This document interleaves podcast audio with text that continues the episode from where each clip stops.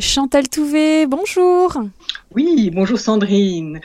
Bonjour chers auditeurs. Alors donc, euh, comme euh, l'a annoncé Sandrine, eh nous, reprenons nos émissions euh, sur François de Sales et nous entrons dans une dernière période de, des études de François de Sales. Alors nous l'avons suivi à La Roche-sur-Foron, près de d'Annecy, puis ensuite nous l'avons suivi à Annecy, après quoi, il est parti à Paris, où il a vécu une épreuve spirituelle dont je vous ai longuement parlé euh, la dernière fois. Cette intensité euh, euh, exceptionnelle d'épreuve de, a été surmontée par lui lorsqu'il a décidé d'aimer Dieu chaque jour, à tout instant de sa vie, sur cette terre, et en se confiant à la Vierge Marie, à qui il promet de dire chaque jour son chapelet. Voilà euh, ce François que nous avons quitté à Paris. Et puis, il est rentré pour quelque temps dans sa famille.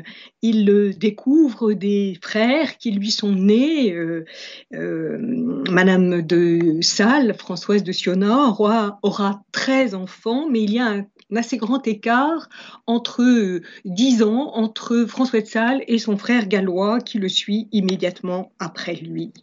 Et puis, euh, nous, nous en parlerons lors de l'émission prochaine, c'est-à-dire au moment de l'ordination sacerdotale de François, eh bien, il a une dernière sœur qui va naître euh, quelque temps avant son ordination sacerdotale.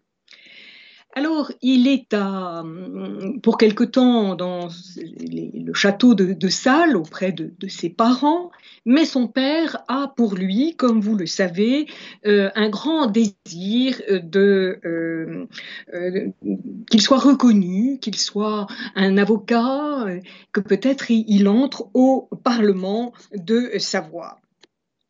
Et euh, pour cela, eh bien, il faut qu'il fasse des études de droit. Il était parti à Paris pour faire ses humanités et suivre l'Académie des arts de noblesse. Il va également quand même à la Sorbonne suivre les cours de théologie. Mais euh, ça n'était pas ce que son père avait prévu, néanmoins. Euh, il fait ça avec l'accord de son précepteur mais euh, il va à Padoue pour faire des études de, droit. Euh, pourquoi cette ville? Parce qu'elle possède une université réputée euh, pour le droit, mais aussi pour la médecine, au sein de la Sérénissime République de Venise. il faut un peu expliquer aussi que le contexte de la ville est un peu agité c'est une Padoue est une ville élégante mais corrompue. Des désordres étaient organisés par les étudiants qui erraient de nuit en ville en criant à tous les passants qui va là. Et si l'on ne répondait pas selon leurs souhaits, c'est-à-dire selon le mot de passe qui avait été choisi, eh bien ils tiraient leurs épées et ferraillaient contre euh, ceux qui n'avaient pas bien répondu. Or voilà qu'un jeune homme, ne répondant pas correctement, est tué par l'épée d'un étudiant. Le meurtrier se cache chez une veuve, dont le fils était son ami, et lui raconte son forfait, en lui demandant de le protéger. À peine a-t-il dit cela qu'on apporte à cette veuve le corps de son fils que l'on venait de trouver sans vie. La veuve comprend qu'elle se trouve en face du meurtrier de son fils.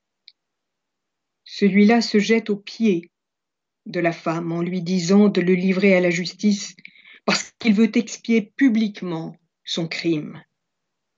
Cette mère, touchée de la douleur du jeune homme, lui fait promettre de demander pardon à Dieu et de changer de vie.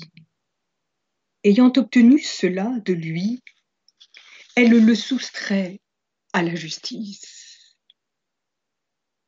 Ce grand exemple de clémence et de pardon fut si agréable à Dieu qu'il permit que l'âme de ce fils assassiné apparût à cette bonne mère, l'assurant que le pardon qu'elle avait fait à celui qui l'avait tué sans le connaître, et duquel elle pouvait légitimement poursuivre la punition, avait été si méritoire qu'en sa considération, il avait été délivré du purgatoire dans lequel sans cela il eût été détenu longtemps. Cette histoire est rapportée par l'un des biographes de François de Sales et nous donne en quelque sorte l'atmosphère au milieu de laquelle François va faire ses études. Il s'inscrit donc en droit, mais travaille huit heures par jour pour la jurisprudence. Pardon, il travaille huit heures au total, quatre heures pour la jurisprudence et quatre heures pour la théologie. Vous voyez qu'il a un rythme d'études très soutenu. En droit, il a pour maître Pensirol, qui est un docteur réputé dont le nom lui était déjà connu à Paris, et les juristes Menocchio, Mateazzi, Otelio et Trévisan. En théologie, nous dit Charles Auguste de Sales, le neveu de François de Sales et un de ses premiers biographes, en théologie, François n'est pas inscrit au cours, sauf peut-être à celui du franciscain Philippe Gesualdi, qui a écrit une méthode de l'oraison des 40 heures. Nous verrons plus tard ce que sont ces 40 heures parce que François de Sales va les utiliser. Et vous voyez que c'est cette filiation en quelque sorte entre le professeur et l'élève est notable. En ce qui concerne la théologie, puisqu'il n'était pas inscrit vraiment au cours de théologie, eh bien François avait sur sa table, toujours ouverte, la somme de saint Thomas d'Aquin. Il lisait aussi saint Augustin, saint Bonaventure, saint Jean Chrysostome, saint Jérôme, saint Bernard et saint Cyprien. Ce dernier était, selon saint Jérôme, si doux et paisible comme une pure fontaine. Mais surtout, François se met à l'école du jésuite Posevin, auquel il restera très attaché et à qui il demande de guider son âme. Le père Posevin est né à Mantoue en 1534, entre à la compagnie de Jésus en 1559 après une mission fructueuse contre les hérétiques en Piémont, il est nommé recteur à Avignon, puis à Lyon, et prêche avec succès dans les grandes villes de France. Le pape, Grégoire XIII, l'envoie comme nonce en différents pays d'Europe, en Suède auprès du roi Jean III, qui abjure le luthérianisme, puis en Russie et en Pologne. Le jésuite s'efforce également de réunir les Grecs schismatiques à l'Église romaine.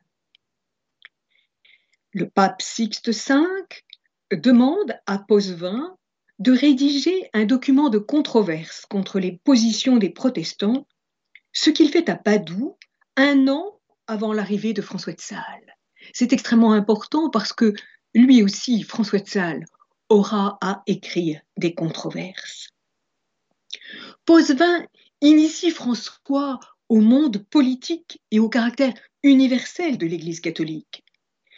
Et ceci est aussi un détail important pour le déroulement ultérieur de la vie de notre grand saint. Avec Posevin, François prend connaissance d'un ouvrage, Le combat spirituel, qui a été publié quelques années avant son arrivée à Padoue L'auteur du combat spirituel, que peut-être certains d'entre vous connaissent, est Lorenzo Scupoli, qui appartient à l'ordre des pères réguliers théatins, ordre fondé en 1524, c'est-à-dire avant le Concile de Trente, par Gaëtan de Thienne et par Jean-Pierre Carafa, lequel va devenir plus tard le pape Paul IV qui terminera le Concile de Trente. Et cet ordre est fondé en vue d'un renouveau ecclésial. Je vous ai bien dit que c'était antérieur, sa fondation est antérieure au Concile de Trente qui justement réclame la fondation de séminaires pour former les prêtres. C'est justement l'idée force de cet ordre des théatins qui est de donner une formation solide aux prêtres afin qu'ils soient un visage et un modèle pour les ecclésiastiques. Ce combat spirituel, ce livre, devient le livre de chevet de François de Sales, qui le gardera toute sa vie dans sa poche. À Padoue, il le lisait chaque mois en entier, puis ensuite, il lisait au moins quelques lignes chaque jour. Et ceci afin d'arriver à la perfection de l'amour, qui est soumission inconditionnelle au bon plaisir de Dieu. C'est une autre façon de dire faire la volonté de Dieu. C'est aussi à Padoue que François de Sales découvre Philippe Néri, qui habite à Rome, qui est le fondateur de l'oratoire et dont la mystique est celle du divin amour. Et bien sûr, tout ceci est comme une préparation à ce que nous allons lire plus tard dans le traité de l'amour de Dieu. Tout au long de ses études, François de Sales se distingue par son intelligence, aidant autant qu'il peut ses condisciples. Ses professeurs le louent pour son savoir et sa modestie. Mais François est pour ses condisciples un étudiant trop sage et il cherche à le surprendre, à le coincer, on dirait, dans un guet-apens c'est ainsi que euh, François, qui est un chevalier, porte à son côté une épée. Et dans ce traquenard, eh bien, il y a une tentation d'obliger François à sortir son épée. Et c'est alors que, je ne sais pas si vous vous souvenez, mais je l'avais laissé entendre lorsque François a été formé à l'Académie des arts de la noblesse à Paris, eh bien, il saura éprouver les plus grands euh, débatteurs. Et les condisciples qui s'aperçoivent que François est un expert en, en escrime et qu'ils sont obligés de demander grâce non pas que François ait voulu les blesser, mais il sait répondre à leurs coups et parer à toutes les tentatives de euh, le toucher. Mais il n'y a pas que euh, l'épée qui est menacée, mais il y a aussi la chasteté de François. Vous vous souvenez qu'à Paris, François a mis entre les mains de la Vierge Marie sa chasteté dans l'église Saint-Étienne des Grès. Or, euh, les étudiants de Padoue trouvent que euh, François de est trop sage. Alors, ils vont imaginer quelque chose. Ils disent à François qu'un éminent professeur est euh, arrivé à Padoue et serait heureux de rencontrer François. Alors François se laisse faire et est conduit avec ses amis au logis où est descendu le professeur. Ils sont reçus par son épouse, qui leur demande d'attendre son mari occupé euh, à euh, un certain nombre de choses à l'extérieur, mais qui bientôt arrivera. Comme le temps passe et que le professeur n'arrive pas, les compagnons de François disparaissent les uns après les autres, laissant François en présence de la femme, qui se révèle être une courtisane. Alors, elle lui fait des avances, mais François lui crache à la figure et s'échappe rapidement de la pièce. À peine a-t-il ouvert la porte qu'il se trouve nez à nez face à ses condisciples qui regardaient la scène par le trou de la serrure et qui deviennent la risée de la ville, alors que justement c'était de François qu'il voulait se moquer. Charles-Auguste de, de Sales raconte à ce sujet, au sujet de la chasteté de François, qu'une princesse a voulu à son tour abuser de François avec euh, en proposant de l'argent. Mais là encore, euh, François a refusé les avances qu'elle lui faisait par l'intermédiaire d'un de ses amis. Le régime rigoureux d'études que François s'impose, ainsi que ses jeûnes et mortifications, ont raison de sa santé. C'est ainsi qu'à la fin de l'année 1590, la fièvre le prend et il est atteint de dysenterie et de gouttes. L'abbé Déage, son précepteur, consulte plusieurs médecins, dont Jean Copier de Savoie et Botton de Padoue, qui jugèrent aussitôt, après avoir considéré les causes de la maladie et la délicatesse de ce corps, que la mort en serait le terme. Déage, alors, prend la décision de révéler à son Seigneur qu'il va mourir et qu'il faut qu'il s'y prépare. François lui répond, Je suis prêt à tout ce que Dieu voudra faire de moi.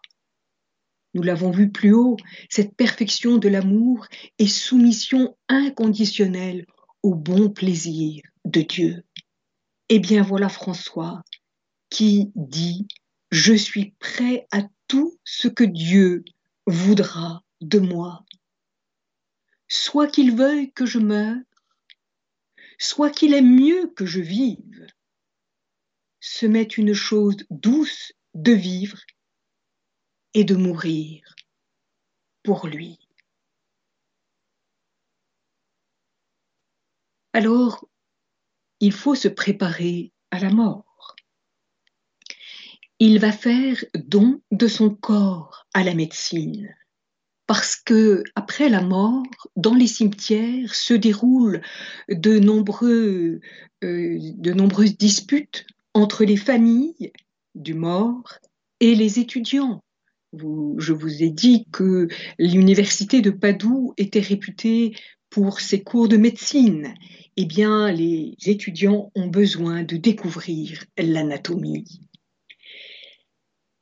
Pourquoi François fait-il ce don Afin que, dit-il, si je n'ai rien servi au public pendant ma vie, mon corps lui serve au moins de quelque chose après ma mort empêchant les querelles qui se font à la prise des corps. Ayant euh, fait ces dispositions, il reçoit l'extrême onction et le Saint-Sacrement des mains du Père Posevin, mais le Seigneur n'a pas décidé que ce soit l'heure de sa mort. Il retrouve la santé et en même temps sa volonté plus ferme d'être d'Église. Les médecins dirent que c'était miracle qu'il eût échappé, et lui ne manqua pas d'en rendre grâce à Dieu et à la glorieuse Vierge Marie. Avec la santé lui revient la beauté. À partir de ce jour, François accueille la grâce de chaque jour afin d'être prêt en toutes circonstances à présenter son âme à Dieu. Il décide de vivre chaque instant en la présence de Dieu le plus qu'il peut, c'est-à-dire penser à tout instant à Dieu. Alors, il écrit plusieurs documents on en a déjà parlé. S'il écrit, c'est pour faire mémoire, pour se souvenir, pour se souvenir de ce à quoi il s'est engagé, pour relire ce qu'il a promis de faire, et non pas pour avoir un engagement un petit peu en l'air. Comment se préparer à vivre chaque jour? C'est le premier document que nous allons étudier. Le matin, dit François, se préparer à quelque chose d'important qui va se dérouler dans la journée en invoquant l'assistance de Dieu. Car, dit François, je suis entouré d'une infinité de dangers. Seigneur, si vous n'avez soin de mon âme, c'est en vain qu'un autre en aura soin. Ô mon Dieu, soyez mon protecteur, Soyez-moi lieu de refuge. Ainsi François demande au Seigneur de l'aider à passer la journée sans l'offenser. Apprenez-moi, écrit François, apprenez-moi à faire votre volonté. Puis il pense à tout ce qui peut arriver dans la journée. Après avoir invoqué l'assistance de, Dieu, il s'imagine, il prévoit, il y a des incidents, on peut rencontrer des gens, on peut aller dans certains endroits, mais que ce soit avec la grâce de Dieu, et que j'y aille, dit François, sagement et prudemment. Et puis, il cherche les moyens d'éviter les mauvais pas. Il se prépare en pensant à ce qu'il faut dire, à la convenance qu'il faut avoir, et en se résolvant à ne jamais offenser Dieu dans cette journée qui lui est offerte. Eh bien, mon âme, dit-il, n'obéirez-vous pas de bon cœur aux saintes volontés de Dieu, vu que de lui dépend votre salut? Me recommandant à l'éternelle bonté du Seigneur, je lui laisserai le soin de tout ce que je suis et de ce qu'il veut que je sois. Après avoir écrit ce document, comment se préparer à vivre sa journée, eh bien, il écrit un deuxième document, comment bien passer sa journée? François ne se contente pas de de se mettre le matin en présence de Dieu, de l'invoquer, de passer en revue toutes les occupations du jour, de se disposer à les vivre selon la volonté de Dieu, de prendre la résolution de le faire en se recommandant à la grâce de Dieu, il se donne également une ligne de conduite et des choses à faire chaque jour. Une méditation, on parlera plus tard d'oraison, la messe chaque jour et le repos spirituel et corporel, selon l'expression de François, j'ouvre les guillemets, en toute assurance, sur l'aimable poitrine, voir dans le cœur amoureux de l'amoureux Sauveur. Ainsi nous sommes en 1590 et déjà François insiste sur l'importance du cœur de Jésus. Sur la poitrine du cœur de Jésus, il veut reposer comme l'évangéliste Saint Jean. Et dans la journée, il y a aussi la nuit. Mais la nuit est aussi un temps pour veiller avec le Christ tout en dormant. Car, dit François, Dieu m'est aussi propice la nuit comme le jour. À propos de ce repos spirituel sur la poitrine du Christ, François dit à son âme qu'elle ne peut affronter les troubles du monde sans avoir au préalable été se reposer dans, et je reprends François de Sales, la contemplation des choses éternelles. Et il demande à son âme de se rappeler cette parole du Christ aux apôtres veillez et faites oraison, de peur que vous ne soyez vaincus par la tentation. Là encore, il faut noter l'importance de l'heure sainte, cette heure sainte que le cœur de Jésus demandera à Marguerite Marie d'instaurer pour elle-même, puis pour tous les monastères de la Visitation. Et nous savons à quel point le Seigneur aime cette adoration, cette heure sainte. L'horizon que nous avons vu et ce temps de, veille, nous les retrouverons plus tard dans les consignes que François donnera à toutes les personnes qui l'accompagnera, particulièrement Jeanne de Chantal, mais aussi euh, la, euh, sa cousine pour laquelle il écrira euh, l'introduction à la vie des votes, Madame de Charmoisy. Et on peut noter aussi que l'importance que François accorde à l'oraison apparaît avant sa rencontre en 1602 avec Madame Acari à Paris. Cette jeune femme, mariée, mère de famille, épouse, qui souhaitait faire rentrer en France le Carmel réformé de Thérèse d'Avila. Donc, ce deuxième document, comment passer sa journée, eh bien, il y a justement le document consacré à l'exercice du sommeil ou repos spirituel dans le cœur de Jésus. François insiste sur huit points pour signifier euh, ce que, à quoi correspond ce repos spirituel. Eh bien, il faut d'abord faire mémoire des grâces reçues. Deuxièmement, ne pas s'attacher aux vanités du monde. Troisièmement, considérer que le péché n'apporte pas de contentement et qu'il est désagréable à Dieu. Pour cela, s'en éloigner. Considérer que la vertu plaît à Dieu et donne ici-bas le paradis. Cinquième point, se laisser éclairer par la raison que Dieu nous a donnée. Sixième point, réveiller la paresse pour vivre dans la crainte de Dieu. Septième point, contempler la sagesse infinie. Et enfin, puisque c'est un repos, dormir en la bonté infini de Dieu.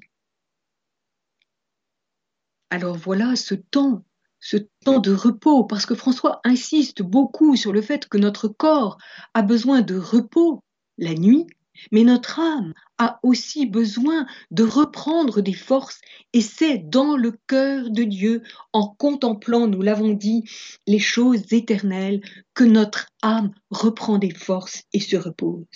Mais néanmoins, eh bien, François va écrire un autre document concernant des règles à appliquer pour les rencontres et les conversations. Parce que, dit-il, l'âme est souvent exposée à des périls, selon le type de rencontres auxquelles elle se trouve affrontée tout au long de la journée. Eh bien, les rencontres, pour François, ce sont des relations fortuites, alors que les conversations sont des relations entre personnes qui se voient souvent. Et on ne doit pas adopter la même attitude dans euh, les deux cas. Cependant, il y a une chose très importante que François va noter et qui sera euh, comme la ligne directrice de sa conduite. Être modeste, sobre dans ses paroles, joyeux dans son attitude, libre intérieurement et surtout attentif à ne jamais offenser Dieu dans ses propos. Et il écrit en majuscule ce que nous avions déjà compris et que j'avais relevé depuis dans, dans les documents que je vous ai lus, eh bien, il y a ce mot écrit en majuscule, rien contre Dieu. On redit souvent la parole que François a dite à euh, Jeanne de Chantal, il faut tout faire par amour et rien par force. C'est la consigne qu'il donne à Jeanne de Chantal. Mais pour lui-même, il se donne comme consigne rien contre Dieu. Et il est très attentif à cette attitude, qui est à la fois une attitude intérieure et bien sûr une attitude euh, qui se traduit aussi par des paroles et par des gestes. Après cette règle concernant les conversations et les rencontres, il écrit une nouvelle règle pour la communion fréquente, pour sa préparation et son action de grâce. Nous avions déjà vu, lorsqu'il était à Paris, que François avait écrit des consignes pour recevoir la communion une fois par mois. Nous avions insisté sur ce nombre 12 qui rappelait les douze apôtres et les douze articles de la foi et les douze signes du zodiaque. Mais là, son directeur spirituel, le père Posevin, lui donne la permission de communier tous les dimanches. Vous voyez donc bien que la communion fréquente, et c'est ainsi que François parle de cette communion, de ces règles pour la communion fréquente, eh bien, le Concile de Trente n'a pas interdit cette communion fréquente. Il insiste pour sa préparation, encore une fois, et sur l'action de grâce qui suit. Comment se préparer? Eh bien, en saluant une église quand il se promène. Pourquoi? Parce que c'est à l'intérieur de l'église qu'a lieu le sacrifice du Christ. J'adorerai, dit-il, de loin, le très saint sacrement, même par quelque acte extérieur, ôtant mon chapeau et fléchissant le genou, si l'église est proche, sans me soucier de ce qu'en diront mes compagnons. Et nous voyons bien que, voilà, François est conscient que son amour-propre pourrait être ridiculisé par ses compagnons, mais il préfère manifester son adoration. Et souvenez-vous que nous sommes bien sûr dans le contexte du protestantisme, où, je vous l'ai déjà dit, eh bien, les protestants ne croient pas à la présence réelle, ou certains, comme les luthériens, juste au moment de la consécration. On se souvient qu'à Annecy, après sa confirmation, François avait pris l'habitude de visiter les églises. Maintenant, il fait plus, et sans faire attention à son amour-propre. Alors, ensuite, il va dire il faut se confesser la veille de la communion pour justement recevoir le plus dignement possible le corps de son Seigneur. Et s'il se réveille la nuit, la veille de la communion, et qu'il est habité de frayeur nocturne, il dira Mon âme, pourquoi es-tu triste? Pourquoi me troubles-tu? Voici l'époux, ta joie et ton salut qui vient. Allons au devant de lui avec une sainte allégresse et une amoureuse confiance. Quand enfin arrive le matin de ce jour béni où il va recevoir le corps de son Seigneur, eh bien, il invite son âme à se rappeler des paroles de l'hymne de la fête Dieu et je prends la citation, Ô chose admirable, le pauvre et vil serviteur loge son Seigneur, le reçoit et le mange. Voilà pour la préparation. Et maintenant, il, reste deux choses pour l'action de grâce. Après la communion, dire à Dieu tout ce que mon amour me suggérera pour lui dire combien je l'aime, tout en lui disant que je veux faire sa sainte volonté. Trouver tous les mots d'amour pour dire à Dieu combien François aime son Seigneur.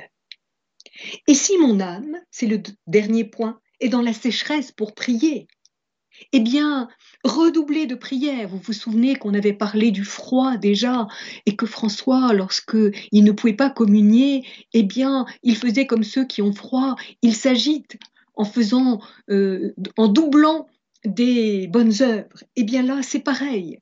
Il va redoubler de prière en lisant des livres sur le très saint sacrement.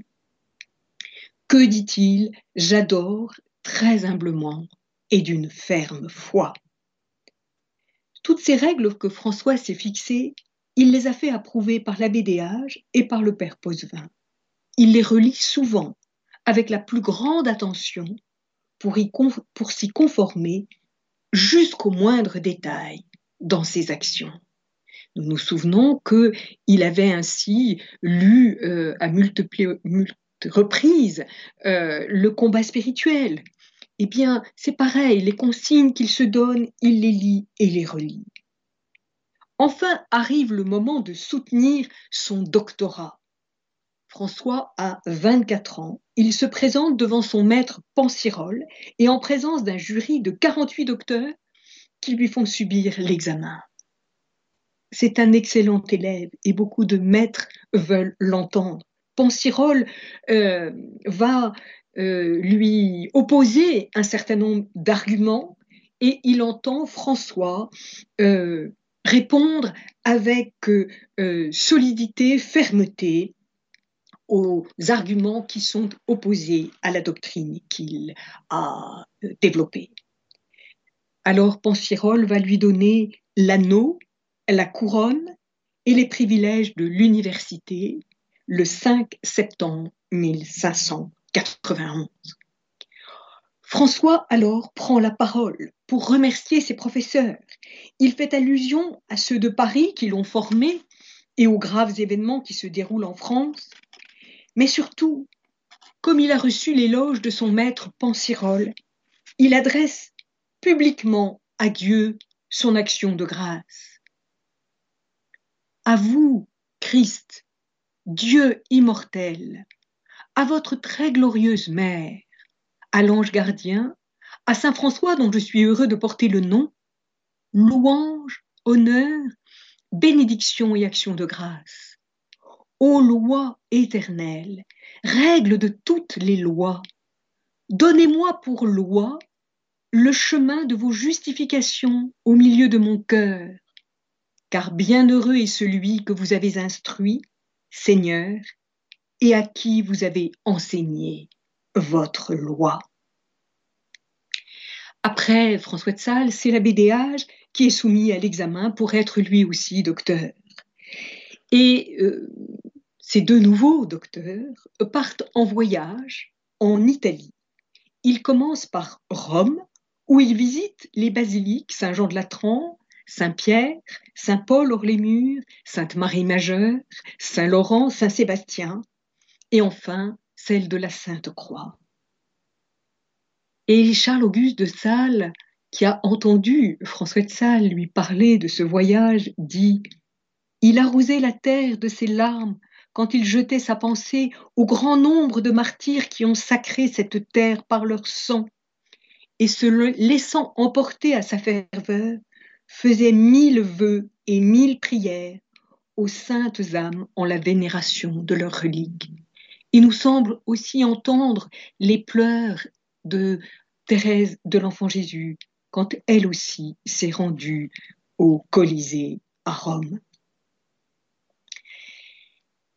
Lorsqu'il est à Rome, il a pris un logement sur les rives du Tibre. Mais son bailleur euh, veut y loger à sa place des hôtes plus éminents que lui. Alors François accepte humblement de déménager à l'écart du Tibre. Or, au cours de la nuit, des pluies diluviennes font déborder le Tibre qui emporte la maison dans laquelle il devait loger, ainsi que tous ses habitants. Protégé de cette catastrophe, François rend grâce à Dieu, puis se rend à Lorette avec la BDH toujours. Ce lieu a été reconnu par le pape en 1507 comme étant la maison où la Vierge Marie a reçu la visite de l'ange à l'Annonciation et a été transporté par la main des anges en Italie. À partir de ce moment, cette maison, la Santa Casa, devient ainsi un centre de pèlerinage et François avait fait le vœu de s'y rendre. Il y est extrêmement ému. Et reprenons encore ce que dit euh, Charles-Auguste de Sales. Prosterné humblement à genoux, il baisa cette terre sainte et ses sacrées murailles. Il se donna de nouveau au Fils de Dieu et à sa mère, qui remplirent son entendement de la connaissance de plusieurs choses célestes. Écoutons bien cette parole parce que cela reviendra à d'autres reprises. François va bénéficier de euh, nombreuses interventions du ciel. Mais c'est aussi en raison de cette euh, intimité qu'il a avec Dieu dans l'oraison. C'est ce que dit d'ailleurs l'imitation de Jésus-Christ. J'écouterai ce que ce que le Seigneur parle à mon cœur. Ce sont ici, dit François, ô belle épouse du roi céleste, vos soliveaux de cèdre et vos planchers de cyprès, et c'est donc derrière ces parois, ô divin amour, que vous avez été un jour arrêté, regardant par les fenêtres et par les treilles. Vous paissiez ici entre les lys jusqu'à ce que le jour déclinât et que les ombres fussent abaissées. C'est en ces lieux, ô Seigneur, que vous avez été fait mon frère. Et que me fera donc la grâce que je trouve attachée aux mamelles de ma mère, et que je vous baise sans être méprisée de personne? Ô Dieu, vous m'avez enseigné dès mon plus jeune âge, mais je veux bien que vous m'enseigniez ici davantage, et je vous présenterai un breuvage du meilleur vin et du jus de mes pommes grenades. Pendant qu'il est habité de ces paroles et qu'il manifeste une extrême charité, un grand amour pour la mère de Dieu et pour son fils, l'abbé Déage voit le visage de François devenir tout écarlate tandis qu'il prie. Il en est tout ému et conçut à l'égard de son élève et maître très grande opinion de sa sainteté. De Lorette, François va à Ancône. Il réserve pour lui et ses serviteurs un bateau. Et euh, voilà qu'arrive une femme napolitaine avec toute sa suite qui s'enrage de voir que François est sur le bateau et n'a de cesse que celui-ci le quitte. François dit qu'il a besoin que de trois petites places. Néanmoins, il obtempère et quitte le navire. Il reste sur le quai et regarde partir le bateau. Lorsqu'une tempête subite se lève et qu'il voit le bateau se retourner et disparaître sous ses yeux, il a encore échappé à un drame. Puis il monte sur un bateau avec ses serviteurs, reprend l'office, interrompu avec la BDH, tandis que ses compagnons de voyage chantent et s'amusent. Survient une tempête. Le patron du bateau se met à jurer et à reprocher à François de prier. Au contraire, François poursuit ses prières vers le ciel, demandant à la BDH de modérer ses reproches à l'égard du patron du bateau. Quand enfin le temps s'est calmé, François s'adresse au patron en lui demandant pourquoi il a maudit Dieu lors de la tempête, lui disant qu'au contraire, il fallait demander plus que jamais l'aide de Dieu. Mais alors, dit le patron, vous voulez que je devienne saint? Et c'est bien ce que François attend de nous. Le lendemain, alors que l'on se dirige vers Venise, toujours en bateau, au cours d'une manœuvre, François perd son chapeau, qui s'envole. Or tout homme devait avoir à la tête couverte, particulièrement les chevaliers. La BDH, qui tient les cordons de la bourse, le juge est responsable de cet envol et ne veut pas lui acheter un nouveau chapeau. Faites, dit-il, faites maintenant la pénitence de votre imprudence et défendez votre chef de la violence et de l'air comme vous pourrez. Alors François n'a d'autre recours que de prendre son bonnet de nuit. Et c'est ainsi qu'il arrive à Venise, cette ville où chacun est élégant et porte des vêtements d'une richesse extraordinaire, pour la plupart en soie. Il conserve son bonnet de nuit pour ne pas se trouver tête nue et subit les colibets des Vénitiens sans s'en troubler. Quelle humiliation et quelle humilité il termine son voyage par Turin, passe les Alpes pour gagner Torrent hein, et retrouver sa famille. Et donc, nous verrons la fois prochaine, en décembre, comment François se prépare à être prêtre, parce que euh, son père n'est pas averti encore du désir de son cœur que nous avons vu grandir tout au long de ce séjour à Padoue. Chers auditeurs et auditrices de Radio Maria, nous étions dans l'émission François de Sales ou l'exigence évangélique avec Chantal Touvet. Nous parlions aujourd'hui euh, des études de François de Sales. Si vous souhaitez réécouter cette émission, n'hésitez pas à le faire sur notre site en podcast sur le www.radiomaria.fr.